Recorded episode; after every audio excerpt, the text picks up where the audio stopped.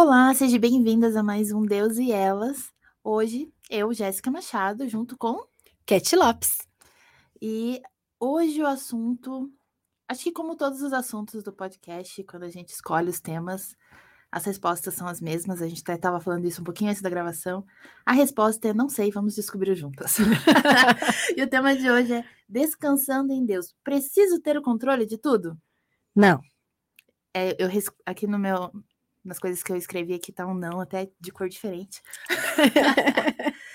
o problema é deixar nas mãos de Deus e descansar, né? É.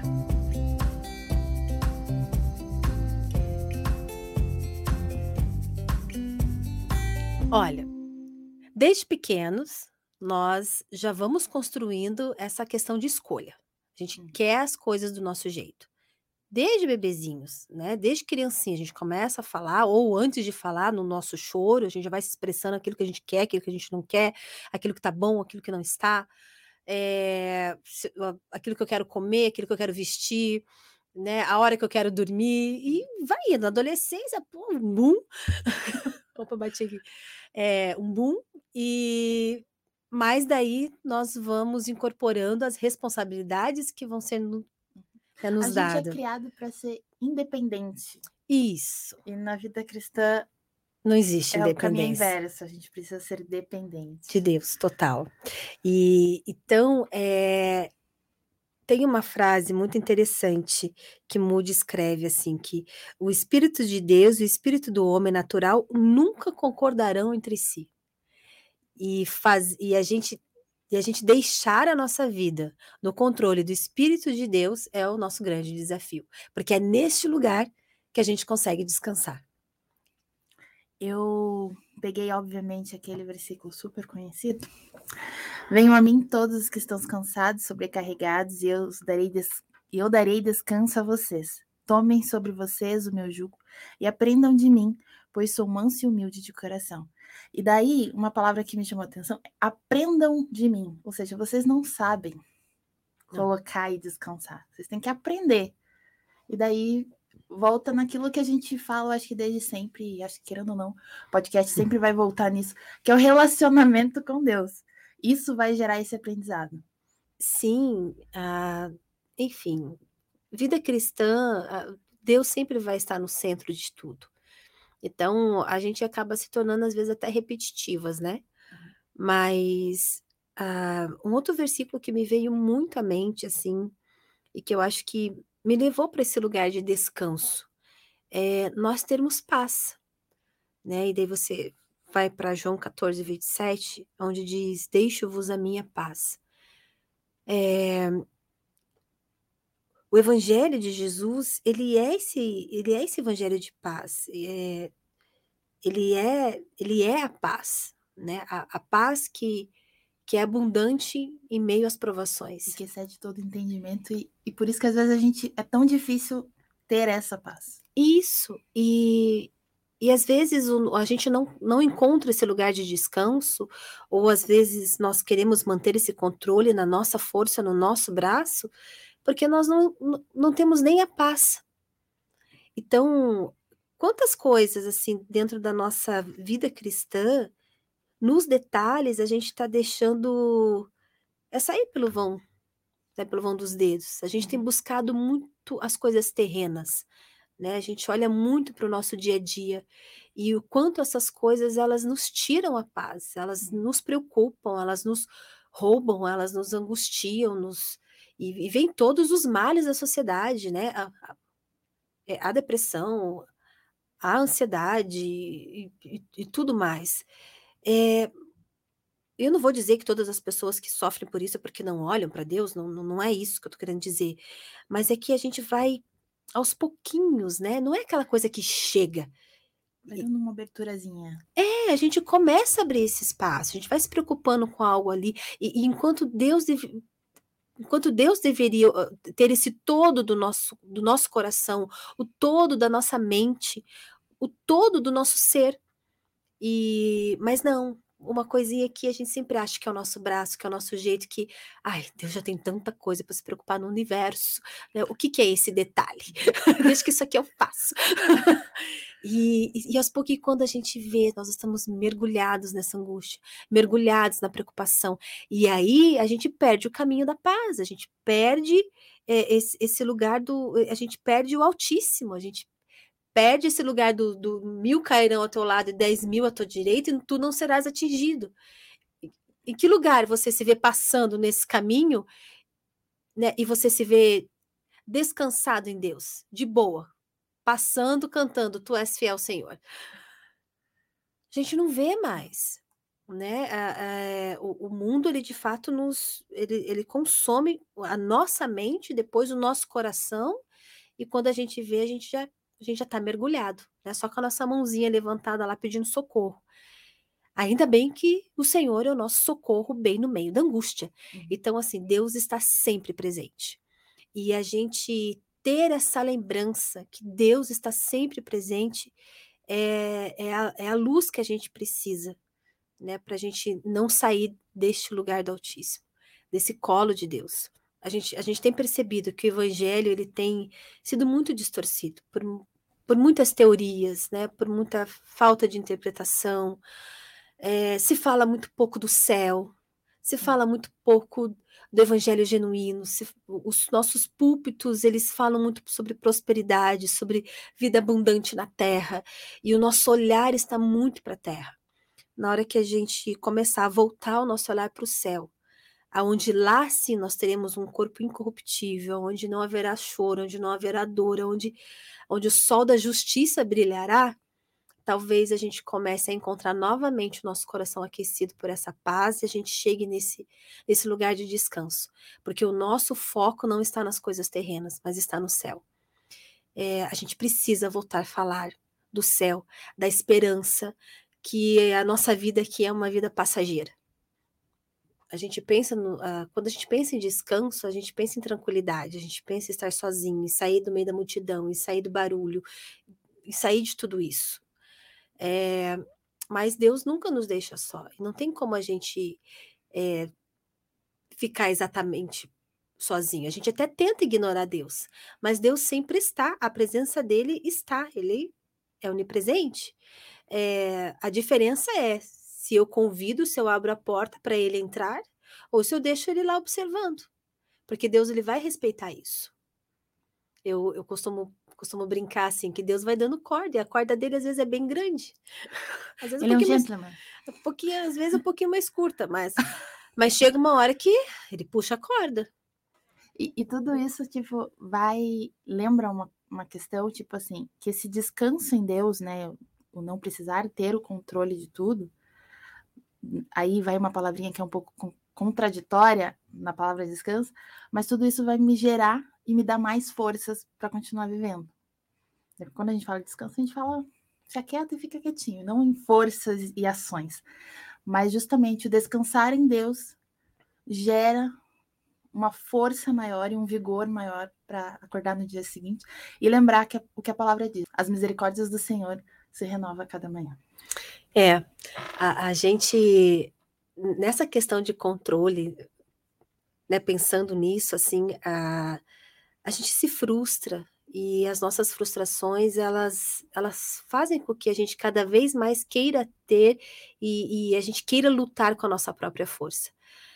A, a gente não a gente não quer mais esperar. A gente não quer mais ter a resposta não. Uhum. A gente não quer a gente quer fazer as coisas do nosso jeito, né? Porque faz parte da nossa natureza. E tá tudo bem, às vezes a gente querer fazer alguma coisa, né? Porque Eclesiastes 3 nos lembra que há tempo para tudo, mas também se há tempo para mim fazer, há tempo para mim parar e deixar que Deus faça, uhum. né? Também Deus não quer que a gente fique só uh, esperando, né? Sim, mas é, mas é, mas o esperar de que forma? Sim. Né? Ah, Deus tem o modo e a forma correta. Mas, gente, a gente está falando aqui, não porque a gente faz isso com, com plenitude. Não mesmo. Porque para mim isso é muito difícil. Eu que sou muito ativa, é, minha cabeça não, não, para um segundo. E agora a, a questão é o quanto a gente vai lutando e a gente vai se esgotando com isso a gente não descansar em Deus e não colocar as coisas para que Ele tenha o controle também nos suga demais essa força e essa né, que você comentou, essa, essa força, esse nosso vigor. Uhum. Porque a gente vai cansando, a gente vai lutando e a, e a guerra não vai sendo vencida, e, e sabe? E, e, e, quando nós sabemos que, que Deus está no meio, Ele está nesse controle, é, é como Arão que está lá segurando o nosso braço, mesmo a gente cansado. É, é o sol que está parando, né? Uhum. Para nos dar mais tempo. É o, é o milagre de Deus acontecendo no, no meio. É, quando eu sempre falo nessa questão de descanso e de controle, é inevitável vir à minha mente tudo que eu passei na minha gestação, que eu acho que foi uma das coisas assim onde eu mais tive que tive que exercer isso, tive que aprender de uma forma diferente. É, e não só porque eu de fato não tinha controle de nada. E chegou um momento que nem os médicos tinham controle de nada né? Porque se você ainda chega com um problema e, e alguém te apresenta uma solução, você sabe que vai ter solução, que existe um caminho a ser percorrido, mas vai ser resolvido. Isso te traz tranquilidade, isso te traz paz. E fala, ai, tudo bem, eu sei que tal dia o problema será resolvido, né? E quando você não tem? E quando tudo gera incertezas? E quando todas as respostas que você tem é se der certo? É, é, é Deus ou Deus. Agora, por que, que eu não trago esse sentimento, essa prática, essa fé, essa, essa, essa entrega para todas as coisas? Eu preciso ser provada num negócio miraculoso, né? Daqueles para que eu exerça isso, para que eu aprenda isso. Eu acho que isso entra muito da nossa da carne humana, que é esquecer das coisas, né? Porque eu acho que se todo mundo parar cinco minutinhos e pensar em todos os momentos que não dependeu de você, ou que você cansou e falou, tá, tá nas tuas mãos, você resolve, senhor. Coisas muito melhores aconteceram. Sim. Né? Só que a gente tem a tendência a esquecer isso, e daí, daqui em diante a gente, não, é pela minha força. E a gente esquece que lá atrás, quando a gente entregou, é que, né, e descansou, é que realmente as coisas se, se ajeitaram. A gente, na verdade, tem muito medo, medo do sofrimento, medo da dor, medo medo das coisas darem errado e a gente olha para aquilo que é visível.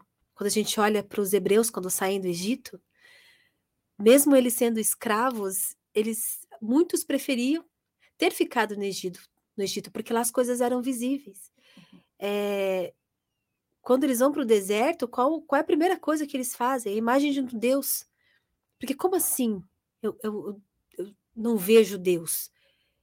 Medo, né? Do, medo daquilo que não é palpável. E mesmo que seja algo que eu tenha feito, né? Eles foram lá, eles levaram o ouro, tudo, eles construíram o bezerro, etc e tal. É, e adoravam aquilo, porque era algo visível, era palpável. E nós vamos para esse lugar. Eu preciso ver.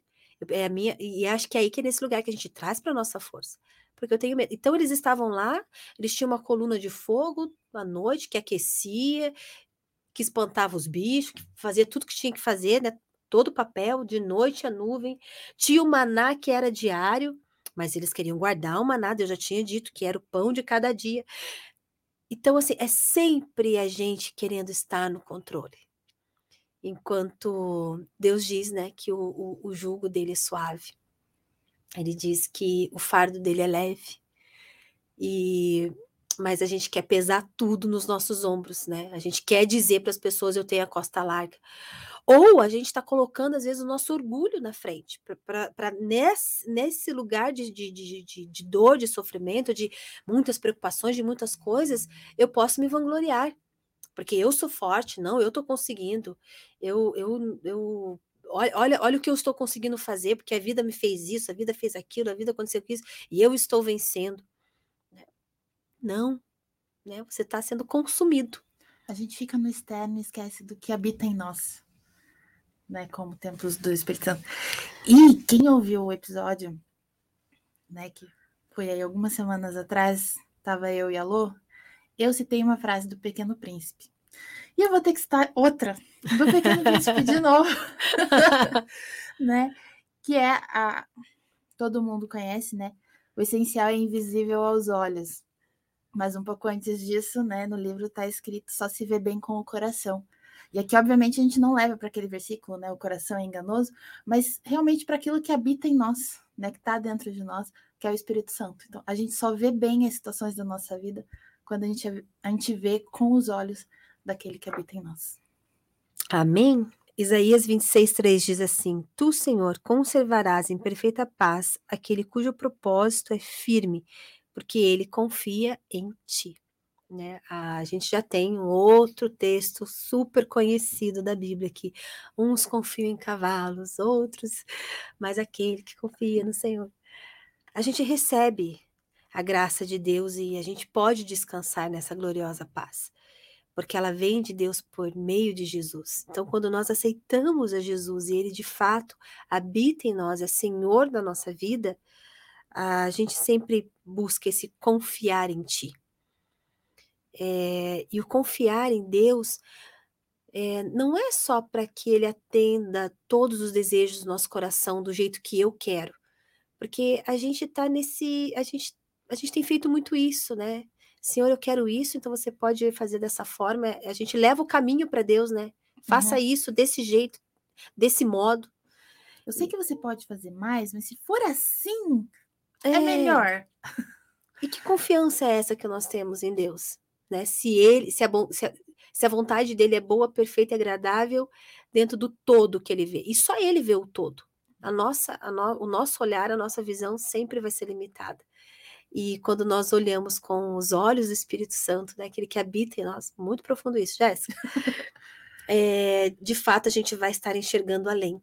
Vamos estar silenciando as vozes do nosso coração, aquilo que nos angustia. E os nossos joelhos vão estar prostrados, assim, sabe? Buscando mesmo em Deus. E, e, e encontrando esse lugar de descanso, que nem sempre é esse descanso de férias que a gente sempre quer, né? O lugar tranquilo, aquela brisa do mar, aquele canto dos passarinhos, mas é no meio da turbulência, né? É, é o tal do olho do furacão, né? Sim. Que ali no meio tá tudo bem, é o lugar mais seguro. o resto tá um caos. É, e eu acho que Deus quer ensinar muito isso pra gente. É, Moody diz assim que nós nós devemos nos alimentar da palavra, nós devemos praticar a justiça. E a justiça, ela, ela vem antes da paz. Ah, uma vida correta, sem uma vida correta, nós não podemos ter paz. E a gente alcança esse descanso, e a gente tem esse descanso tendo paz. Né? Então, acho que a gente também precisa olhar para a forma que nós estamos conduzindo a nossa vida. A paz é uma consequência. É, né? Porque se a forma como eu organizo, a gente precisa ter responsabilidade, a gente precisa ser organizado. Existe uma vida adulta. É, esses dias, recentemente, gente, eu fiz 44. e eu cheguei. E eu cheguei na sala de aula, estou fazendo um curso. É, aos 44 já está na sala de aula. E a maioria, tudo jovem, né? Eu, eu estou, eu mais um, um, outro senhor lá de 55, somos os tiozãos da sala.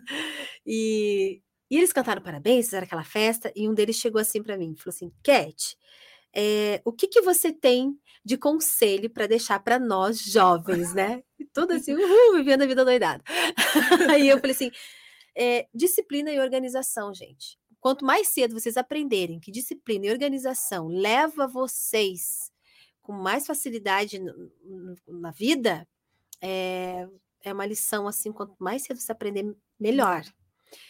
É, ela resolve tudo? Não, não resolve, mas ela evita muitos problemas que a gente traz, que Deus não tem culpa de nada. É a nossa desorganização, é a nossa indisciplina, é a nossa, o nosso jeito de viver de forma atropelada, é saber que a gente não pode gastar e tá gastando, daí a gente vai lá, Senhor, a minha vida financeira. né? Aquele, Essa sou eu. aquele caos eterno vou, vou quebrar meus cinco cartões de crédito. Quebre. Já que tá ruim, vamos piorar. Então, não, né? Não. É, não, não, não aconselho. Então, e a nossa vida, ela exige responsabilidades. A, a viver em retidão é, é a gente que é o nosso papel. Deus não vai viver, ele não vai trazer retidão para a nossa vida. É a gente que tem que viver em retidão. É a gente que tem que buscar é, andar em justiça. É nós que precisamos praticar aquilo que Jesus ensina. Aquilo que cabe a nós é nossa responsabilidade. E isso será cobrado.